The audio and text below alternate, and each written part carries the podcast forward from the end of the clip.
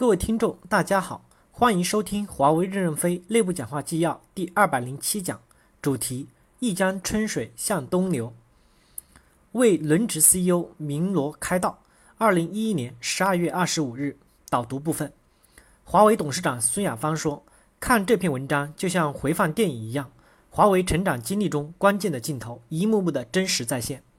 在回放中，任总道出了自己的心路历程。”总结了自己是怎样带领公司走到今天，也幽默诚恳地告诫接班团队怎么做一个无为的带头人，怎么能团结众人实现企业的目标。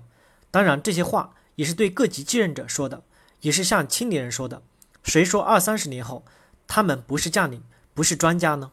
从一九九七年到二零零三年是公司成长的困难时期，任总身体也在那段时间累垮了，高血压、糖尿病。因癌症分别在左小腿部和左耳部分分别做过两次手术。记得2005年，任总第二次手术是从西班牙回来，一下飞机直接进手术室的。当年为了减少影响，没有让任何人知道，病房冷清清的，不像一个普通员工的生病，还有一两个人去看望，一两枝鲜花。正文部分：千古兴亡多少事，一江春水向东流。小时候，妈妈给我们讲希腊大力神的故事，我们崇拜的不得了。少年不知事的时期，我们又崇拜上李云霸、宇文成，都这种盖世英雄，传播着张飞争斗岳飞的荒诞故事。在青春懵懂的时期，突然敏感到李清照的千古情人是力拔山兮的项羽，至此生当作人杰，死亦为鬼雄，又成了我们的人生警句。当然，这种个人英雄主义也不是没有意义，它迫使我们在学习上争斗，成就了较好的成绩。当我走向社会，多少年后才知道，我碰到头破血流的就是这种不知事的人生哲学。我大学没入没入了团，当兵多年没入党，处处都处在人生的逆境，个人很孤立。当我明白“团结就是力量”这句话的政治内涵时，已过了不惑之年。想起蹉跎了的岁月，才觉得怎么会这么幼稚可笑，一点都不明白开放、妥协、灰度呢？我是在生活所迫、人生路窄的时候创立华为的。那时候，我也领悟到个人才是历史长河中最渺小的这个人生真谛。我看过云南的盘山道，那么艰险，一百多年前是怎么确定路线、怎么修筑的？为筑路人的智慧与辛苦佩服。我看过薄薄的丝绸衣服。以及为上面栩栩如生的花纹是怎么织出来的而折服，织女们怎么这么巧夺天工？天哪！不仅万里长城、河边的纤夫、奔驰的高铁，我深刻的体会到，组织的力量、众人的力量才是力大无穷的。人感知自己的渺小，行为才开始伟大。在创立华为时，我已过了不惑之年。不惑是什么意思？是几千年的封建社会环境变动缓慢。等待人的心理成熟的一个尺度，而我进入不惑之年时，人类也进入了电脑时代，世界开始疯起来了。等不得我的不惑了，我突然发觉自己本来是优秀的中国青年，所谓的专家竟然越来越无知。不是不惑，而是要重新起步，新的学习。时代已经没机会与时间让我不惑了，前程充满了不确定性。我刚来深圳，还准备从事技术工作。或者搞点科研的，如果我选择这条路，早已被时代抛在了垃圾堆里了。我后来明白，一个人不管如何努力，永远也赶不上时代的步伐。更何况知识爆炸的时代，只有组织起数十人、数百人、数千人一同奋斗，你站在这上面才摸得到时代的脚。我转而去创建华为的时候，不再是自己去做专家，而是做组织者。在时代前面，我越来越不懂技术。越来越不懂财务，半懂不懂管理。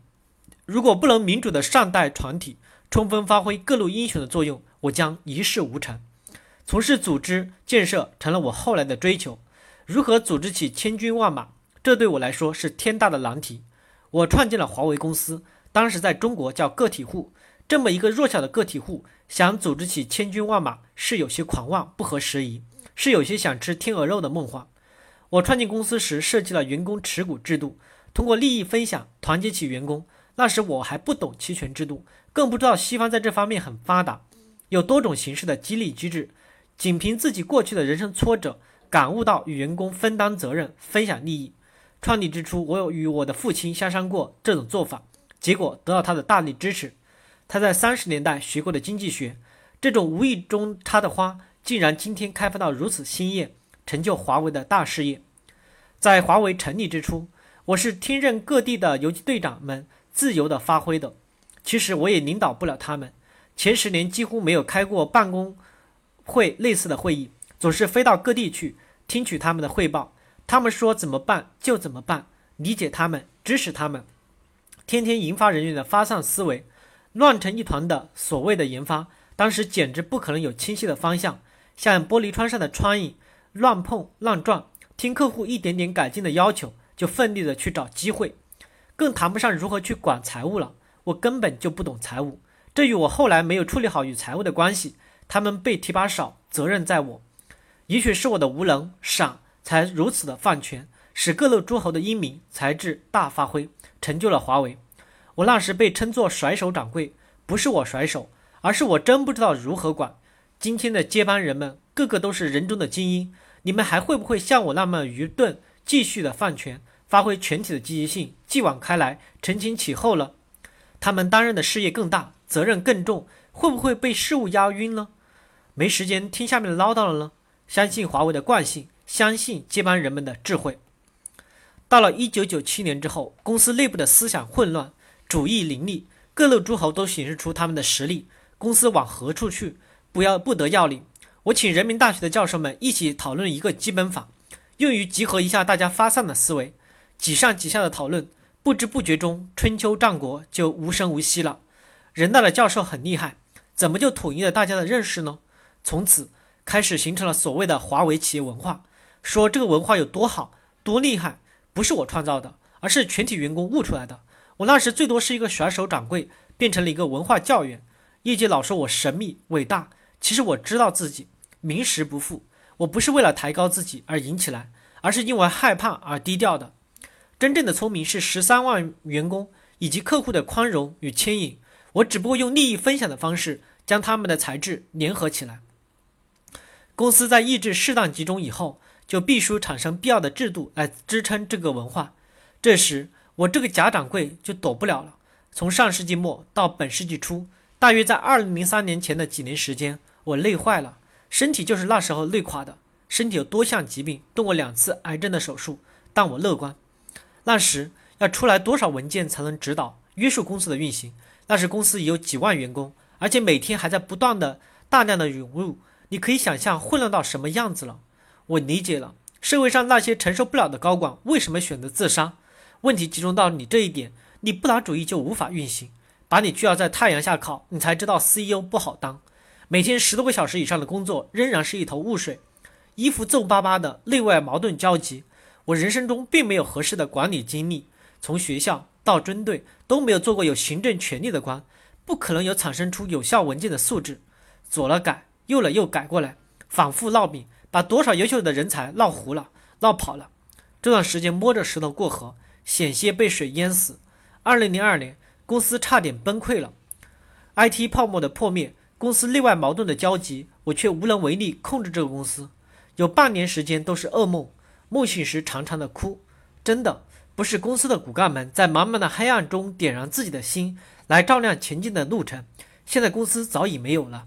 这段时间，孙董事长团结员工，增强信心，功不可没。大约二零零四年，美国顾问公司帮助我们设计公司组织架构的时候，认为我们还没有中枢机构，不可思议。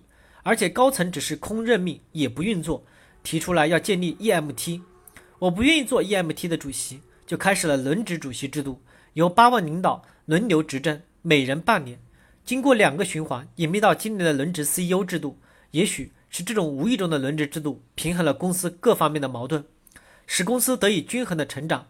轮值的好处是，每个轮值者在一段时间里担负了公司的 COO 的职责，不仅要处理日常事务。而且要为高层会议准备起草文件，大大的锻炼了他们。同时，他不得不削小他的屁股，否则就达不到别人对他的决议的拥护。这样，他就将他的管辖的部门带入了全局利益的平衡。公司的商头无意中在这几年削平了。经历了八年轮值后，在新董事会选举中，他们多数被选上。我们又开始了在董事会领导下的轮值 CEO 制度。他们在轮值期间是公司的最高的行政首长，他们更多的是着眼于公司的战略，着眼于制度建设，将日常经营决策的权利进一步的下放给各 B 级区域，以推动扩张的合理进行。这比将公司的成功系于一人，败也是这一人的制度要好。每个轮值的 CEO 在轮值期间奋力的拉车，牵引公司前进。他走偏了，下一轮的轮值 CEO 会及时的去纠正导航向，使大船能早一些的拨正船头，避免问题累积过重不得解决。我不知道我们的路能走多好，这需要全体员工的拥护，以及客户和合作合作伙伴的理解与支持。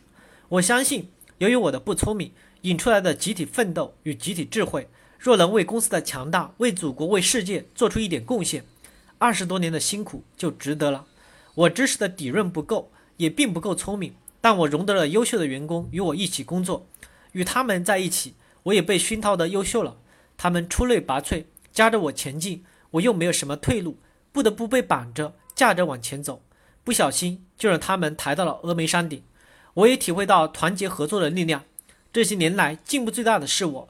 从一个土民被精英们抬成了一个体面的小老头，因为我的性格像海绵一样，善于吸取他们的营养，总结他们的精华，而且大胆的开放输出。